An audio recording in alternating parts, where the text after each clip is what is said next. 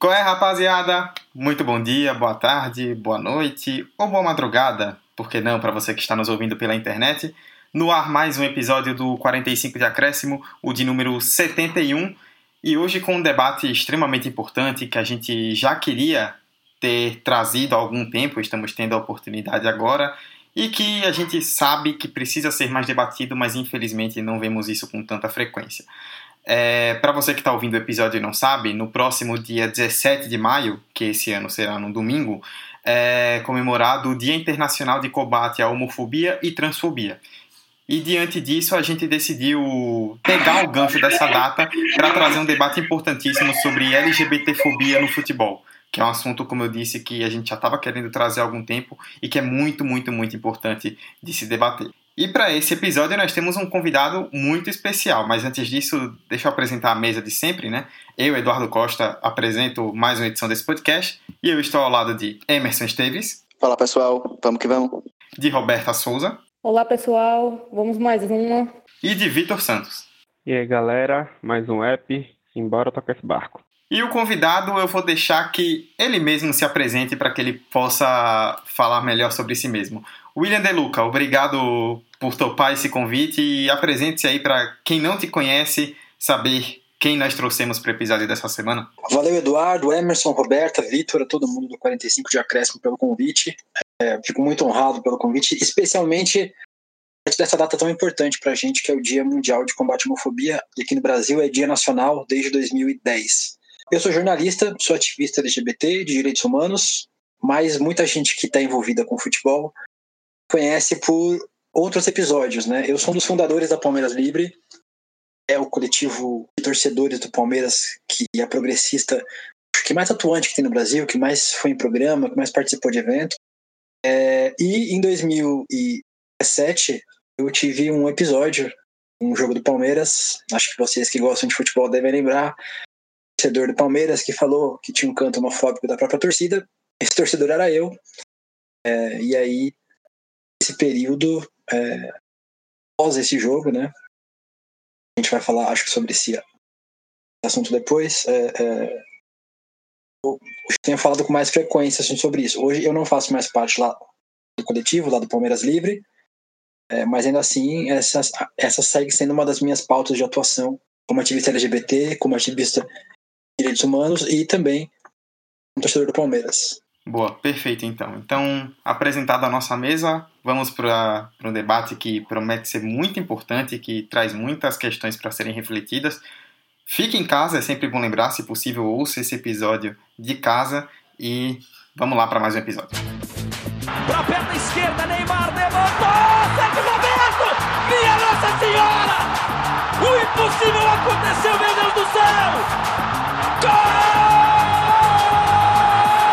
Fernando cruzou para Paulinho, entrou na área, vai fazendo o domínio da bola, fez, botou no terreno, parou, prendeu, driblou o back, rolou para trás, o Hernani, por Enis, emenda guarda, é campeão! Pirlo, Pirlo, ancora Pirlo di tetto, tiro, gol! O James Milner na linha de fundo, cruzou na segunda trave, olha o gol do Lovren, gol! Que sua, Tafarel, partiu, bateu, acabou, acabou!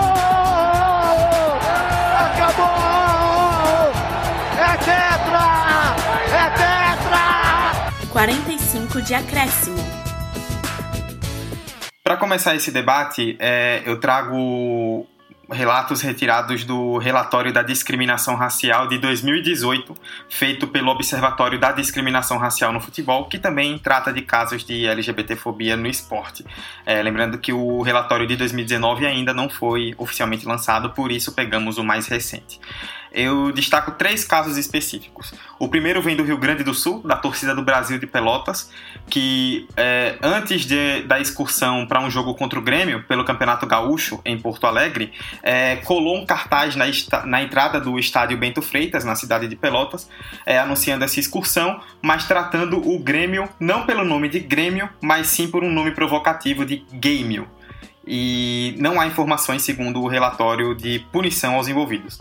Outro caso diz respeito ao Atlético Mineiro. Esse, vocês que estão sempre nas redes sociais provavelmente viram. É, em 2018, em setembro de 2018, num clássico contra o Cruzeiro é, no Mineirão pelo Campeonato Brasileiro, quando à época estávamos no período eleitoral ainda, quando fazendo uma menção ao Jair Bolsonaro, então candidato a presidente, a torcida do Atlético cantou para a torcida rival, aspas, Cruzeirense toma cuidado, o Bolsonaro vai matar viado. É, o Atlético se manifestou, repudiou o fato, o STJD multou o clube em 5 mil reais, só que o Galo recorreu e acabou sendo absolvido. Por fim, o terceiro caso é do Goiás, em outubro de 2018, num jogo contra o Londrina pela Série B, quando o árbitro do Piauí, Antônio Dib Moraes, relatou na súmula que o goleiro Wagner do Londrina, ao receber um cartão amarelo, ouviu gritos de goleiro viado vindo da torcida do Goiás. No intervalo da partida, o telão no Estádio Olímpico de Goiânia solicitou que os torcedores não fizessem mais aquilo. O segundo tempo ocorreu sem nenhuma atitude da torcida e não foram encontradas informações de julgamento do STJD. E para encerrar mesmo, eu trago o relato de uma seguidora nossa que pediu que fosse anônimo, então não irei é, revelar, mas ela deixou esse relato pra gente. Aspas para ela. Eu me sinto muito incomodada nos estádios, principalmente por causa dos cantos das torcidas, em sua grande maioria, trazerem falas homofóbicas. O termo viado é usado com muita frequência e é repetido até por crianças que não fazem ideia do que seja, mas que falam por osmose dos adultos. Sou bissexual e fico muito, muito incomodada mesmo. Nunca presenciei nenhuma violência física e também tenho vários amigos gays que frequentam os estádios e que até participam de torcidas organizadas e nunca houve problema. Mas são esses termos falados com muita frequência pelas torcidas que fortalecem esses discursos LGBTfóbicos. O que eu faço é tentar ao máximo mostrar para as pessoas ao meu redor que esses termos fortalecem esses estereótipos e eu mesma nunca cantar ou fortalecer isso.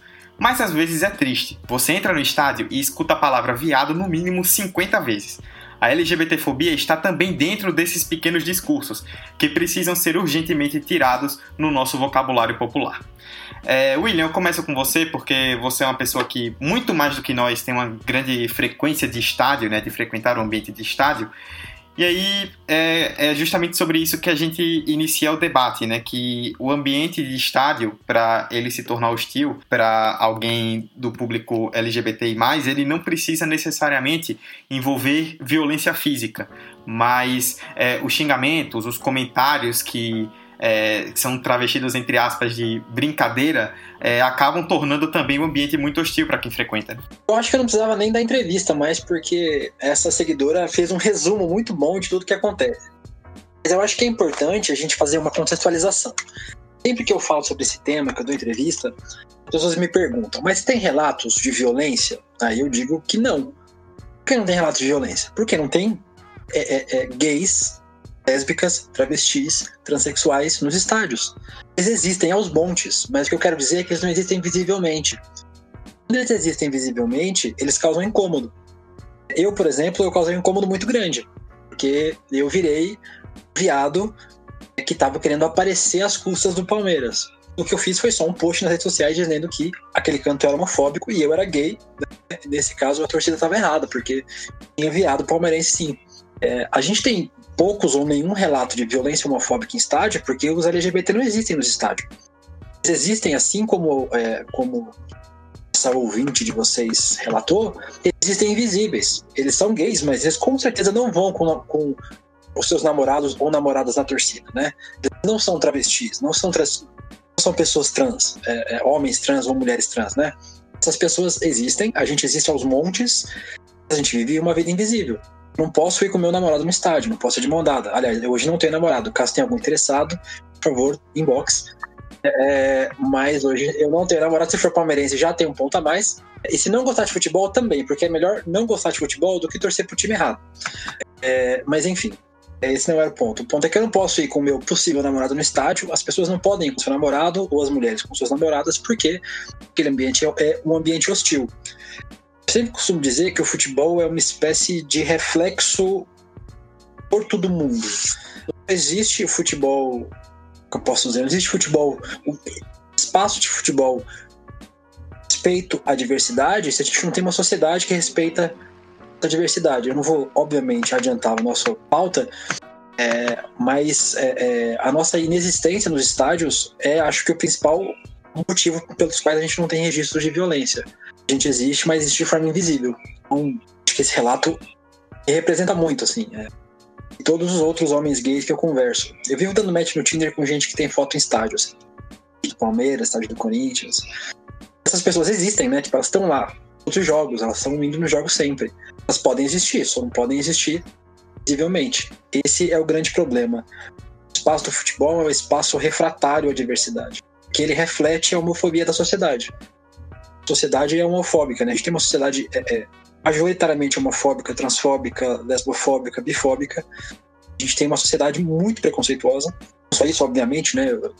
Como essa pauta né? é uma sociedade racista, machista, homofóbica. No espaço do futebol, especialmente, existe uma ideia de macho construído, homem construído. O construto de macho, homem macho que eles usam, não permite nenhum tipo de afetação mesmo pessoas que são heterossexuais, e eu, vou, eu sempre uso esse exemplo, o Richarlison nunca se assumiu gay, nunca disse eu, eu sou gay. Orientação sexual é autoafirmativa, eu não posso dizer que alguém é gay se a pessoa não diz. Richarlison até então é heterossexual, que a gente saiba. É, mas não é um homem que reflete esse masculino estereotipado. Outros jogadores sofrendo com isso, o Kaká. São jogadores que não fazem esse papel, esse personagem de homem macho que coça saco mundo que não tá dentro desse macho construído, desse estereótipo, acaba sofrendo preconceito. Eu vou no estádio numa boa, porque eu sou um homem gay e não sou afeminado. Mas homens afeminados, por exemplo, já não podem ir com a mesma segurança que eu vou. Com certeza pessoas trans também não vão. Com certeza é, é, é gente que não tá dentro desse estereótipo esperado pro estádio não vai no estádio. E aí a gente não tem relato de violência, de preconceito, de intolerância, porque essas pessoas simplesmente não vão no estádio. É, enquanto o William falava, é, eu estava refletindo sobre esse ideal de masculinidade dos estádios, que a gente abordou muito bem, eu acho, de forma bastante profunda no episódio, se você rolar um pouquinho atrás no feed, a gente já falou sobre é, masculinidade tóxica, tóxica no futebol, nós abordamos sobre isso. E justamente por estar nesse espectro hostil, de um ambiente hostil, acaba que as pessoas LGBTs é, escolhem a internet, ou então, não é nem escolhe, tem na internet uma das poucas saídas para acompanhar o time de coração e torcer, né? É, eu estava fazendo umas pesquisas e tudo mais, o William pode acabar contribuindo bem mais nisso, mas essas chamadas torcidas livres ou esses coletivos, eles conseguem fomentar na, nas pessoas LGBT essa sensação de pertencimento ao clube, já que os estádios eles pouco apresentam essa é, nessa perspectiva de se acolhedor mesmo. Então, é, quando os clubes eles são coniventes com essa situação, com essas situações, eles acabam também tirando um público consumidor do, do, do, estádio. Eles acabam tirando seu próprio torcedor do estádio. Então, acaba que a internet se torna esse, essa válvula de, de torcida, esse, esse local de pertencimento, se por assim dizer, já que os estádios eles pouco são atrativos. Eu acho é, é, que é exatamente isso. E às vezes as pessoas perguntavam pra gente: Mas vocês vão no estádio? Vocês levam bandeira? E eu falei: Gente, acho que vocês não entenderam o ponto, né? Se a pessoa for afeminada, ela apanha. Ela é expulsa. Se caso ela, sei lá, ela tenha beijo com seu namorado, por exemplo, ela vai apanhar, ela vai ser expulsa do estádio, assim. As pessoas elas não têm noção disso, né? Sobre o quão violento é esse espaço de futebol. Por exemplo, o pessoal Palmeiras antifascista da Antifa não vai com camisa no estádio. Por quê? Porque a Antifa vai apanhar da Mancha Verde, das outras torcidas, da TUP, que tem, é, é, que, que não gostam, que odeiam essas torcidas, né? Então, é, é, isso é sempre muito curioso, assim, as pessoas perguntam, ah, mas vocês ficam só na internet? Eu falei, gente, é o espaço seguro que a gente tem. nunca vou dizer para alguém, para um LGBT, se arriscar em um estádio com um namorado de mão dada, por exemplo, porque eu sei que vai acontecer alguma coisa algo ruim vai acontecer. Seja violência, seja preconceito, seja xingamento, o que seja. Tem pessoas pioneiras, como o Yuri, por exemplo, lá em Horizonte, que é um torcedor do Cruzeiro, que foi pro jogo com o namorado de mão dada. Não apanhou, foi xingado, foi ofendido, recebeu várias ameaças de morte na internet, teve o nome divulgado, foto divulgada, etc. Assim, sempre tem uma consequência ruim. A gente tá na internet porque a internet é um espaço seguro. Mais ou menos seguro, né? Porque eu recebi, tipo, pelo menos 30 mensagens ameaças de morte e de agressão pós episódio do Palmeiras. Mas é, é, efetivamente é um espaço onde a gente pode debater de forma mais livre, sem tanto risco, né? Isso é positivo, mas obviamente isso impede a gente de avançar e ir para os estádios, porque a gente sabe que o, que o cenário ainda não é bom pra gente, não é positivo. O jogo da seleção feminina aqui em São Paulo no passado, a gente levou bandeira. É, o Bahia tem agora a torcida LGBT, que é tricolor LGBT, é, que, que, que é do Onan Rodar, inclusive um beijo pro Onan. Essa torcida leva a bandeira, porque o clube apoia essa pauta. Então, a violência não acontece por isso, né? É uma coisa que o clube aborda. Todos os clubes isso não acontece. E acho que dificilmente vai acontecer porque é, ainda há uma conivência institucional dos times em relação a essa intolerância. É, bom, a gente vai entrar nessa questão dos times daqui a pouco, mas só para contextualizar, né? O William falou um pouco a respeito da da sociedade, né, como um todo, de, de como o ambiente do futebol ele transporta um pouco o que existe dentro da sociedade. Eu tenho um dado que de um relatório do Grupo Gay da Bahia, o GGB, é, divulgado no primeiro semestre do ano passado, de 2019, que de janeiro a maio do ano anterior em questão, o Brasil registrou 141 mortes de pessoas LGBTI+. É, segundo a entidade, foram 126 homicídios e 15 suicídios, o que representa uma média de uma morte a cada 23 horas. Então, num ambiente como esse, né, é impossível o, o, o, futebol acaba reproduzindo muito do que a gente vê na sociedade, o que nós falamos sobre no episódio sobre masculinidade tóxica, também no episódio sobre racismo no futebol, que o futebol ele transporta muito do que a sociedade carrega e, e esse é um dos efeitos que a gente pode ver. Vamos puxar para o próximo tópico então, e aí eu trago o Vitor e a Roberta também. É, no ano passado, em agosto de 2019, a gente viu um fato histórico no futebol brasileiro, né? Foi a primeira vez em que um jogo de futebol foi paralisado por causa de cantos homofóbicos. Foi o jogo entre Vasco e São Paulo, pelo Campeonato Brasileiro, quando o árbitro Anderson Daronco interrompeu o jogo quando identificou que parte da torcida vascaína cantava, é, aspas, time de viado para a torcida do São Paulo. O Daronco notificou jogadores, notificou Vanderlei Luxemburgo, técnico do Vasco. Eles pediram para que a torcida parasse. Foi a primeira vez que um jogo realmente parou por conta disso. Mas também é importante lembrar que pouco antes, naquela semana, o STJD divulgou uma medida recomendando que árbitros, auxiliares e delegados dos jogos relatassem nas súmulas a manifestações homofóbicas dos torcedores e que esses casos, dependendo da situação, poderiam resultar em perdas de pontos para as equipes envolvidas. Então aí eu trago para vocês também que a gente pode debater se houve, se o caso trouxe repercussões, trouxe mudanças positivas, trouxe uma, uma repercussão positiva para o assunto, ou se a gente vê, vê na verdade muito mais uma, uma ação ali por medo de perder pontos do que necessariamente por um engajamento na causa. Como o Dudu bem citou nesse exato momento, é, pelo, pelas punições previstas né, no artigo 243G do Código Disciplinar, os clubes estariam sujeitos à suspensão se o ato for praticado por algum jogador ou membro da comissão técnica, que pode receber uma multa de 100 a 100 mil reais, perda de pontos, que seriam perda de pontos do campeonato, punição dobrada caso o clube seja reincidente, perderá seis pontos, e indivíduos que, caso as pessoas que, que praticaram o ato fossem identificadas, eles estariam sujeitos à, à punição. Dentro desse cenário, a gente, a gente vê muito, pela, pela minha opinião, que a maioria dos clubes brasileiros agiram de forma muito reativa a essa ação. É, alguns, sim, já, já haviam tido ações positivas quanto ao assunto, se posicionavam há, há muito tempo, é o caso do Bahia, é, falando particularmente, mas a maioria dos clubes brasileiros da Série A tomaram atitudes reativas. É tanto que a campanha é, contra a homofobia foi feita pelos clubes da Série A, certo? E foi uma, uma campanha após é, essa pressão que o STJD fez quanto a, a, aos casos que estavam acontecendo de forma recorrente. Então, dentro desse cenário, o que eu vejo muito é o seguinte: eu lembro particularmente, enquanto pessoa que acompanha futebol desde pequena, é, o caso de Richarlison, no São Paulo. Eu sempre vi ele sendo taxado por uma coisa que ele nunca falou abertamente sobre. Ele nunca é, disse gay ou bissexual ou, nada do tipo. Mas ele sempre foi muito taxado também por causa do clube. É, e cabe aqui destacar né, que uh, a, popularização, a popularização do termo Bambi, utilizado para a torcida do São Paulo, veio do, de Vampeta. Ela foi popularizada por Vampeta. Então, essas pequenas coisas que a gente vê que machucam as pessoas que vão aos estádios, que, como o William pontuou, são invisíveis, e muitos dos clubes, que é o, o clube que é responsável por é, promover uma mudança de pensamentos nos, nos, seus torcedores, que eu acredito muito nisso, muitos deles, deles agem de forma reativa em vez de tomar a frente como o Bahia fez, sabe? Eu acho que muito disso é, é simplesmente para não ser prejudicado.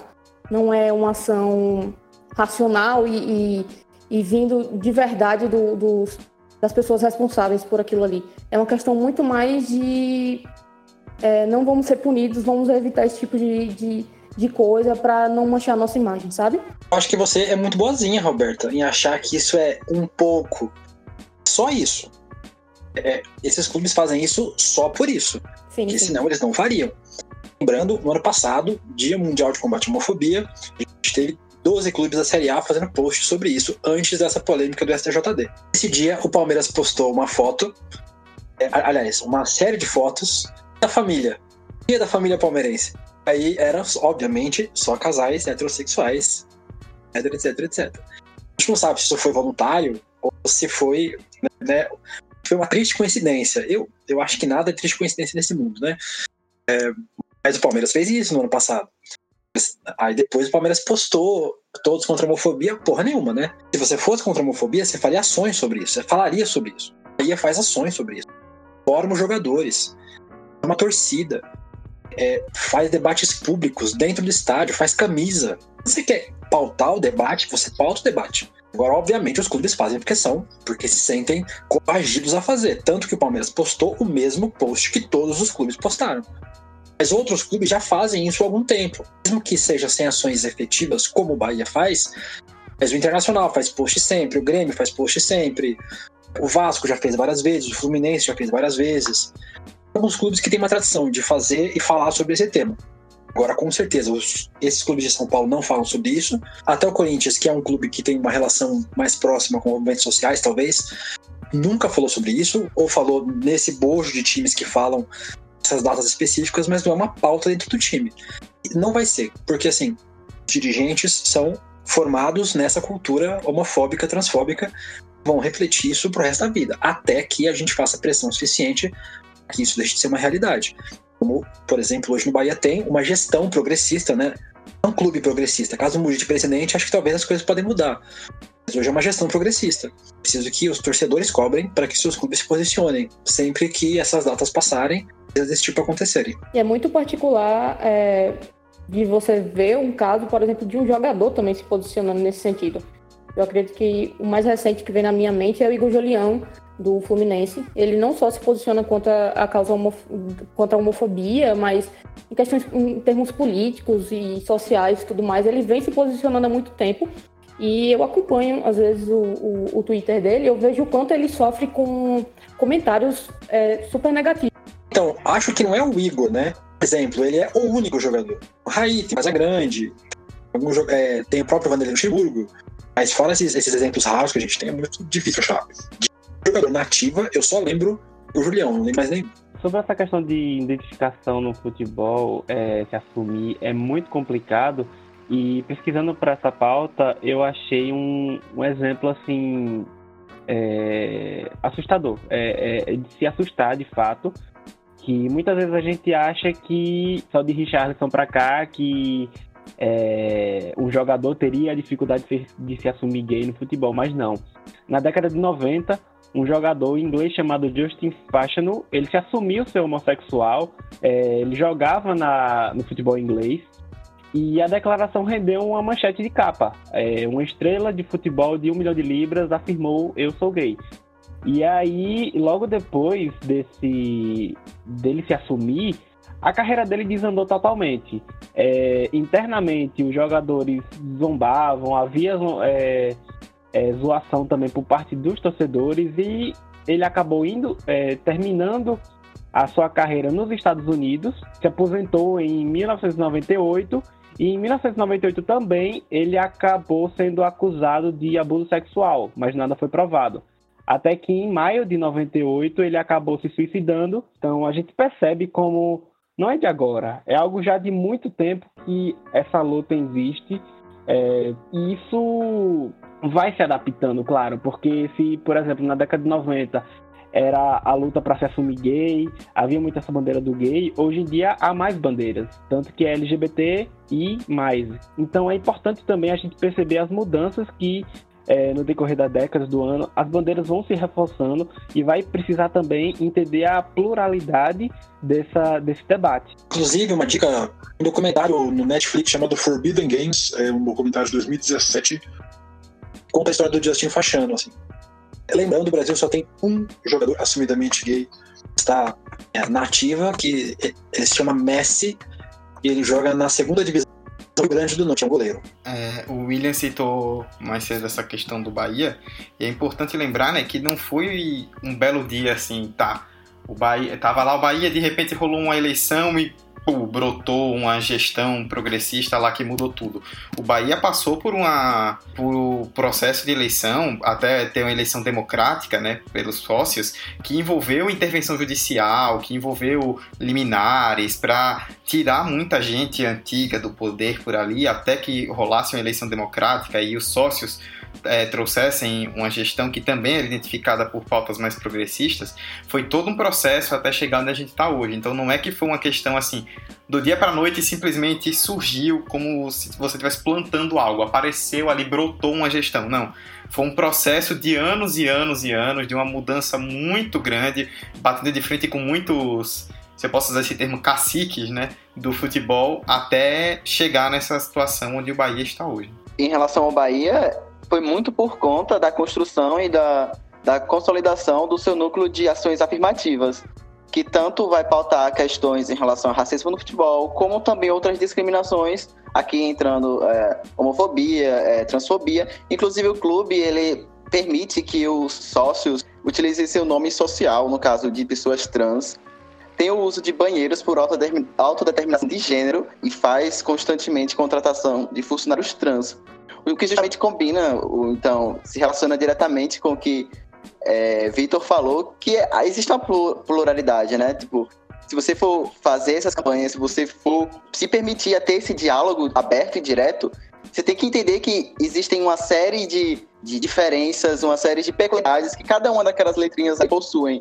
e tem demandas diferentes também. Então, acho que o Bahia é um dos poucos clubes, se não o único, que consegue fazer isso de forma natural e didática, ao mesmo tempo sem soar como uma obrigação. Porque eu estava pesquisando também por, por roteiro e eu percebi que os clubes, eles são a favor que hajam punições, mas não os clubes, é, corrige, os, clubes, os gestores, os diretores dos clubes, eles concordam que hajam punições, mas eles alegam que os clubes não devem ser punidos, e sim os torcedores. É, isso é uma pesquisa do Estado de São Paulo. E aí nessa pesquisa também fala que o, Bahia foi o único que se mostrou 100% a favor das, das penalizações. O Palmeiras ele tinha dito, abre aspas, está absolutamente envolvido com esse tema e irá elaborar programas de conscientização para seu torcedor, que eu como palmeirense eu nunca vi, mas tudo bem. É, e outros, o restante dos clubes, eles demonstraram é, negativos, contrários à ideia de penalizar o clube. E aí um outro dado, essa foi uma pesquisa do UOL, 64% dos jogadores da Série A são favoráveis às punições de clubes. Então esse é um dado interessante. E em relação àquela questão lá do início, sobre se os clubes eles fariam isso por uma causa social ou se por uma obrigação. Até o título das matérias que falam sobre o assunto já dá a entender. Eu tinha pegado uma que era essa do Super Esportes, jornal lá de Minas Gerais, por temor de punição, clubes da Série A lançam campanha conjunta contra a homofobia. Eu acho que isso aqui já dita qual é o tom que eles abordam a questão.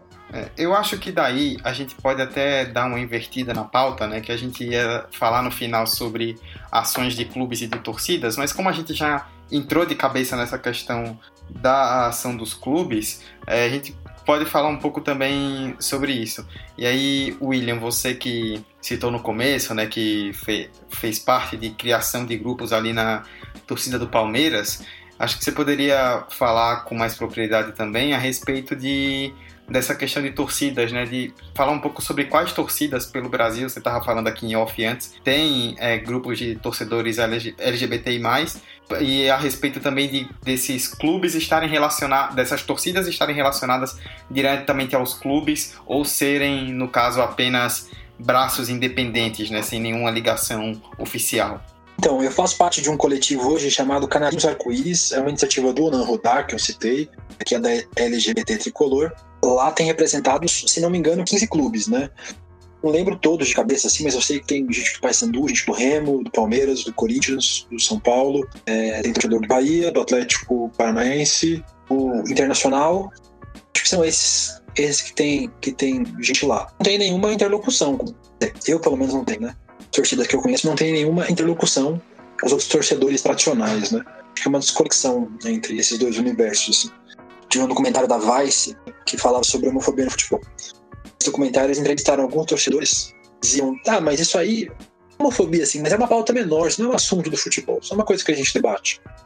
Para os torcedores normais, tradicionais, heterossexuais, esses gêneros, eu fiz aspas com a mão quando eu disse normais, as pessoas não viram, obviamente, então estou avisando essa parte tradicional da torcida, heterossexual, cisgênera, branca em sua maioria, ela não tem uma interlocução. Assim, é, eu acho que para Bahia, talvez o Atlético Paranaense e outro clube tem contato com esses coletivos de torcedores. A gente é tratado muito na, na informalidade, assim, a gente por exemplo, no caso da Palmeiras Livre, a gente nunca teve a intenção de ter torcida organizada. A gente sempre é de ser um coletivo de torcedores. Discutir temas, para discutir pautas e para pautar ações. Outros clubes, outras, por exemplo, têm essa ideia, como Bahia, eles querem no estádio, né?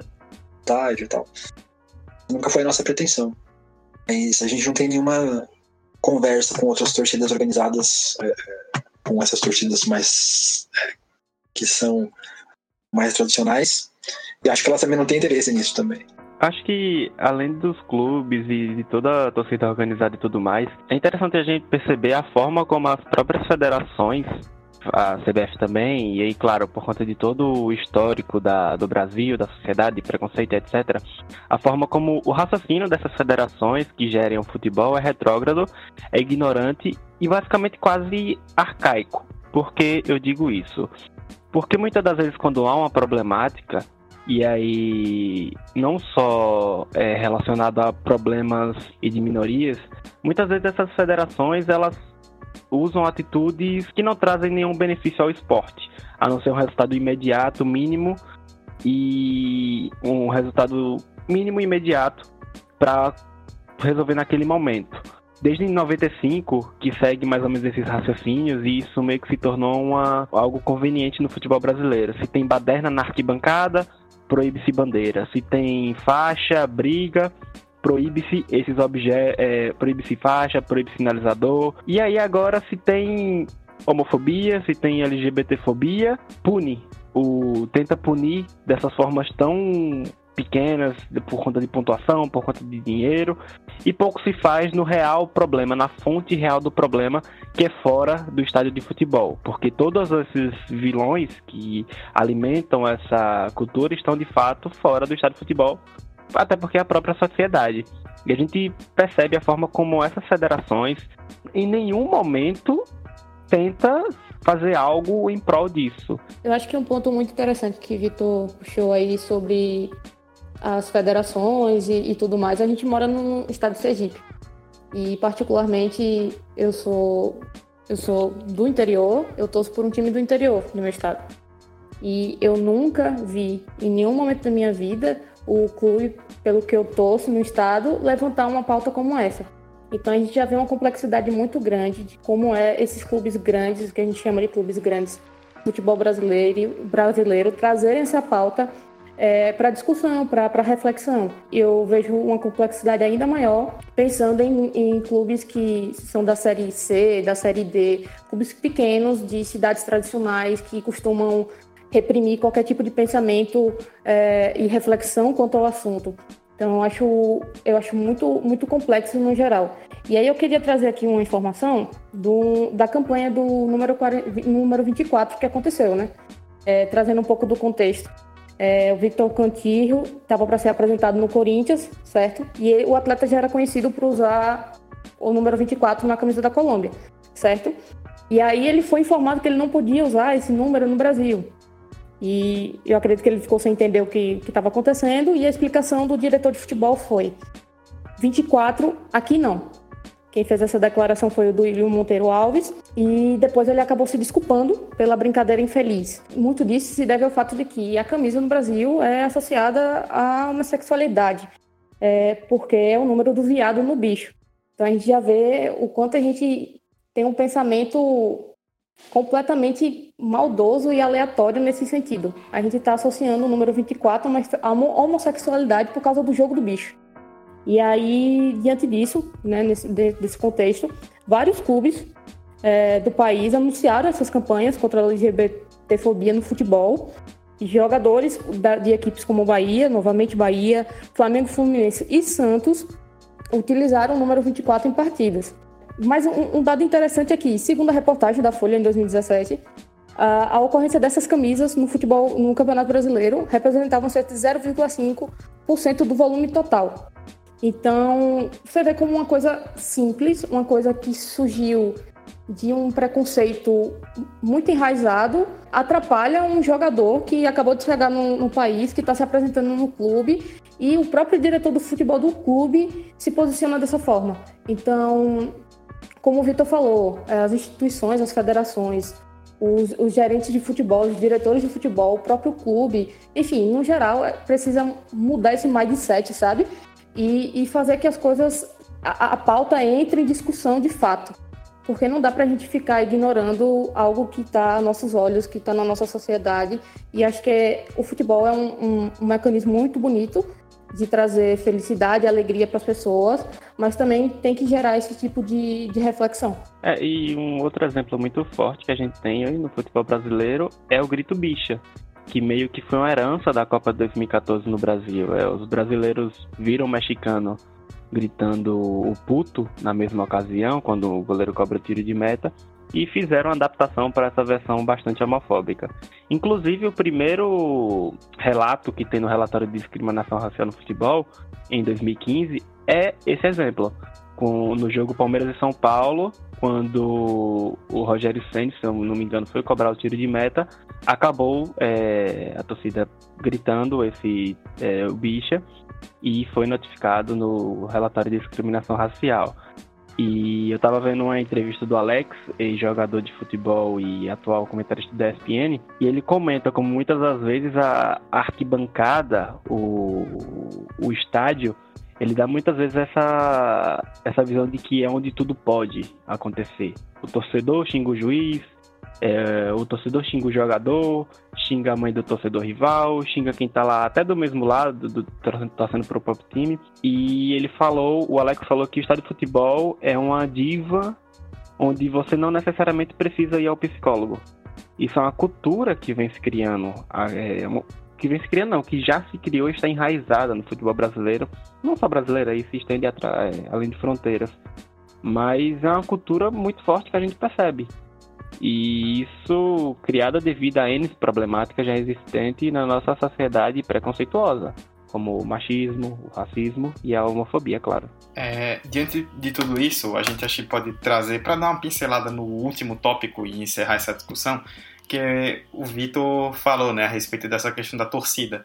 O futebol é um esporte que move milhões de pessoas e que traz milhares e milhares de torcedores às arquibancadas todas as semanas. Naturalmente, como qualquer esporte que carrega esse, esse, esse montante de público, tem uma grande participação da mídia por trás. E aí eu acho que é um ponto até importante para a gente encerrar.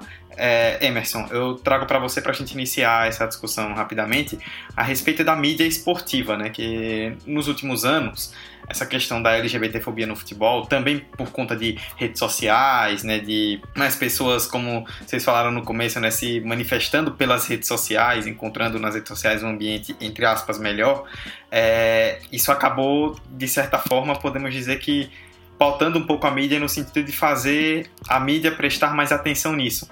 Mas aí a gente se questiona se a abordagem que a mídia traz para essa situação ela é correta. E, na verdade, questionar não só isso, mas o que está sendo feito ou o contrário, o que não está sendo feito por parte dos meios de comunicação é, para incentivar essa luta. Né? O que é que a gente pode falar um pouco a respeito dessa participação da mídia no tema LGBTfobia no futebol? Cara, eu acho que é, o assunto como um todo, ele ainda é pautado a partir dessas datas maiores, né?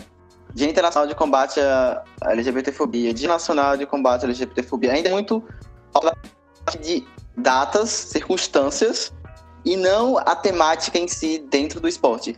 Eu estava lembrando agora, enquanto você falava, que a minha pesquisa, é, pra, enfim, para concluir a universidade, foi sobre racismo no futebol e abordagem de alguns veículos esportivos sobre o tema.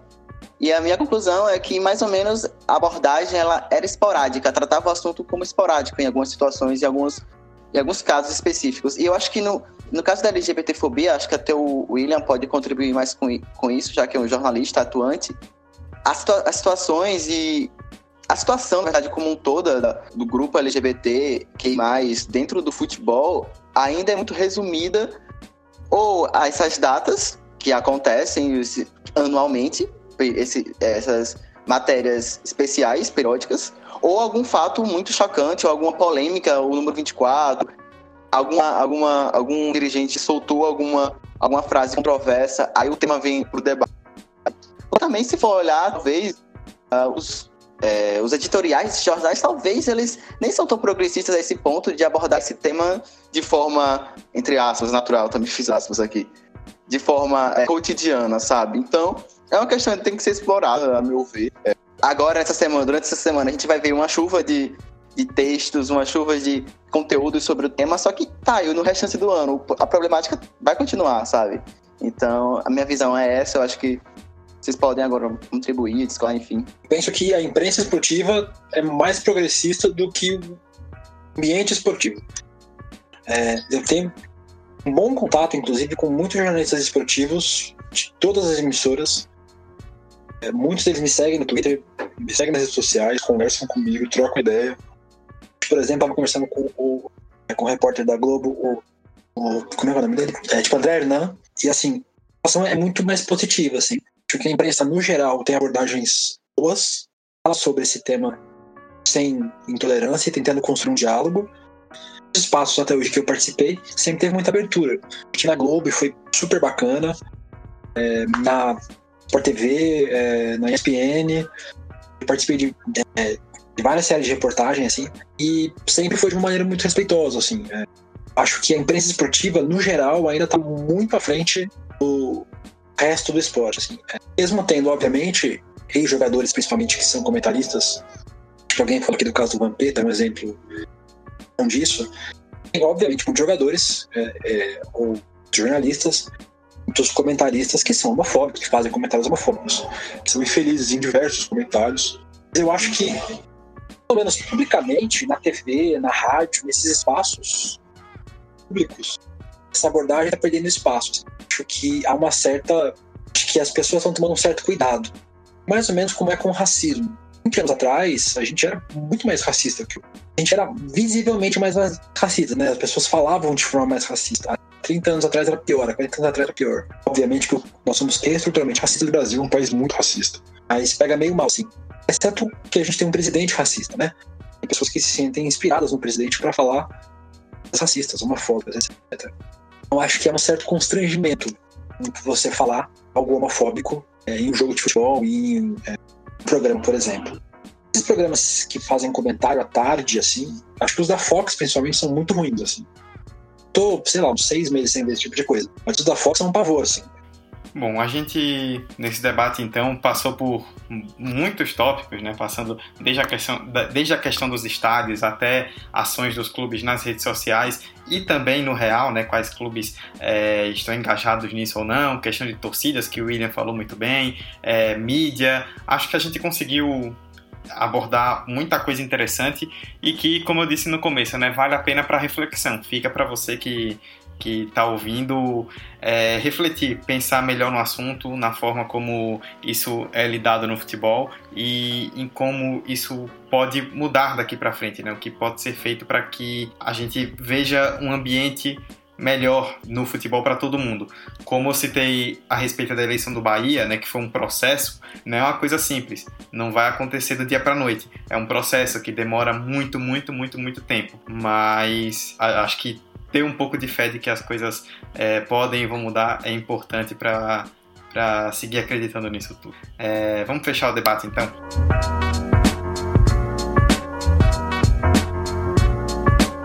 Bom, para você que ouviu o episódio, que até o final, que chegou agora, né, por conta da, da participação do William, tá ouvindo pela primeira vez, é, as nossas redes sociais, é, Instagram e Twitter, arroba 45 de acréscimo, tudo junto, e o e-mail 45 de acréscimo, arroba gmail.com, manda pra gente é, crítica, sugestão de tema, é, um comentário, um elogio, tudo que você quiser mandar de forma construtiva, a gente aceita.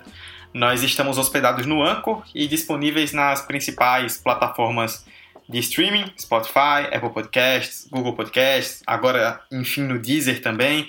Também tudo que é agregador é só ir lá no seu tocador favorito de podcasts e pesquisar 45 de acréscimo, ouça, deixe sua avaliação positiva, faça o 45 crescer cada vez mais. Eu, Eduardo Costa, estive ao lado de Emerson Esteves, Roberta Souza, Vitor Santos e do convidado William De Luca nessa edição. Emerson, obrigadão pela presença, por ter participado desse debate tão construtivo e até semana que vem. Obrigado, Dudu. Agradecer demais ao William, palmeirense super ilustre que agigantou ainda mais nossa discussão. É isso. Nesse podcast nós não aceitamos homofóbicos, racistas. Isso sempre esteve bastante claro. E esse, esse episódio foi muito especial, então espero que vocês gostem muito. Até a próxima. Muito que bem. Roberta, Obrigadão também por ter acrescentado e até a próxima, né? Pessoal, espero que vocês tenham gostado do episódio. É, muito obrigada a participação do William. É, acredito que engrandeceu muito o nosso debate e espero que isso gere reflexão para vocês, enquanto ouviram e depois também, e que vocês acompanhem o futebol, é, não tenham não tenham medo é, de ir para os estádios, é, tenham coragem, porque exige muita coragem, como já vimos por aqui nessa discussão é, sobre os exemplos que a gente tem, e é isso aí. Nos aguardem até a próxima semana com mais um episódio. É isso aí. Vitor, valeuzão pela presença, pelo debate e até a próxima. Valeu, Dudu. Valeu, William. Muito obrigado também por estar aqui conosco e acrescentar demais nesse debate fundamental para o futebol. E sim, é um debate do futebol, porque o futebol é, é a nossa sociedade, futebol é qualquer tema que está dentro da nossa vida porque o futebol é a nossa vida. É, então, é, valeu galera. É, você ouvinte, diga não a qualquer tipo de preconceito, qualquer tipo de intolerância, seja feliz, ame todo mundo, ame o futebol e até semana que vem. Vitor, reflexivo, profundamente reflexivo nesse encerramento. É, William, é, desde já, em nome de todo mundo, né? Acho que todo mundo já agradeceu, mas eu também, em nome de todos, agradeço de verdade por você ter topado participar, por ter acrescentado tanto. Foi um debate incrível, espero que você tenha gostado tanto quanto a gente. A gente estendeu um pouco mais do que normalmente gravamos de episódio, mas por uma excelente causa. E é isso, portas abertas sempre e espero que você tenha gostado bastante desse episódio. Inclusive, vamos candidatar para ser um comentarista fixo aqui. Não sei se ainda está aberta as vagas, como é que faz. É, mas Cara, assim, comentarista, comentarista fixo não, mas há umas duas semanas eles já estão tentando me derrubar como apresentador. Então eu acho que sempre tem uma chance. Isso é verdade. É, pessoal, depois vocês mandam inbox pra mim, a gente combina estratégia aí. É, mas eu quero muito agradecer vocês. É, não só pela pauta, mas pelo trabalho. E eu acho que um recado importante é não passe pano pro coleguinha. É, a gente não vai derrotar a homofobia, a transfobia, o racismo, o machismo, só não sendo. A gente precisa lutar contra. Eu, como homem branco, preciso estar aliado às pessoas negras que lutam contra o racismo. As pessoas heterossexuais ser aliadas dos, dos gays, das lésbicas, dos trans, lutam contra a homofobia e a transfobia se você ouvir, se você ver, se você presenciar atos de fobia e de, é, ou de transfobia, é, repreenda as pessoas, fale com elas e mostre que você pelo menos não é conivente tipo de comportamento. De resto, agradecer a todos vocês, é, deixar as minhas redes sociais para vocês que estão escutando, arroba Deluca no Twitter, arroba Deluca William no Instagram e no Facebook. Então, se quiser continuar trocando ideia, é só mandar mensagem. É, e novamente agradecendo vocês, Eduardo, Emerson, Roberto e Vitor, pelo espaço e pelo carinho. É, só para a gente encerrar, em julho do ano passado a gente gravou um episódio que nós já citamos no transcorrer dessa edição, o de número 33, sobre masculinidade tóxica no futebol. E à época a gente recebeu uma mensagem de, de um seguidor que não deu para identificar quem era, porque tinha um, um, um, foto de jogador na capa, um user diferente, mas que mandou uma mensagem dizendo que conheceu o nosso trabalho a partir dali e que se sentia representado por aquele debate. Então o que a gente espera é isso, que vocês ouçam, que vocês se sintam representados acima de tudo e que vocês se engajem cada vez mais nesse debate. E também que vocês fiquem em casa, né? Se possível, ouçam de casa, se cuidem, porque o coronavírus não vai passar sozinho. É, obrigado a todos vocês que ouviram até o final mais uma vez e a gente volta na semana que vem. Tchau, tchau. Pra perna esquerda, Neymar levantou! Sérgio Roberto! Minha Nossa Senhora! O impossível aconteceu, meu Deus do céu! Gol! Fernando cruzou para Paulinho, entrou na área, vai fazendo o domínio da bola, fez, botou no terreno, parou, prendeu, driblou o back, rolou para trás, o Hernani, por Elise, emenda guarda, é campeão! Pirlo, Pirlo, ancora Pirlo di tetto, tiro, gol! O James Milner na linha de fundo, cruzou na segunda trave, olha o gol do Lovren, gol! Que é sua, Tafarel, partiu, bateu, acabou, acabou, acabou!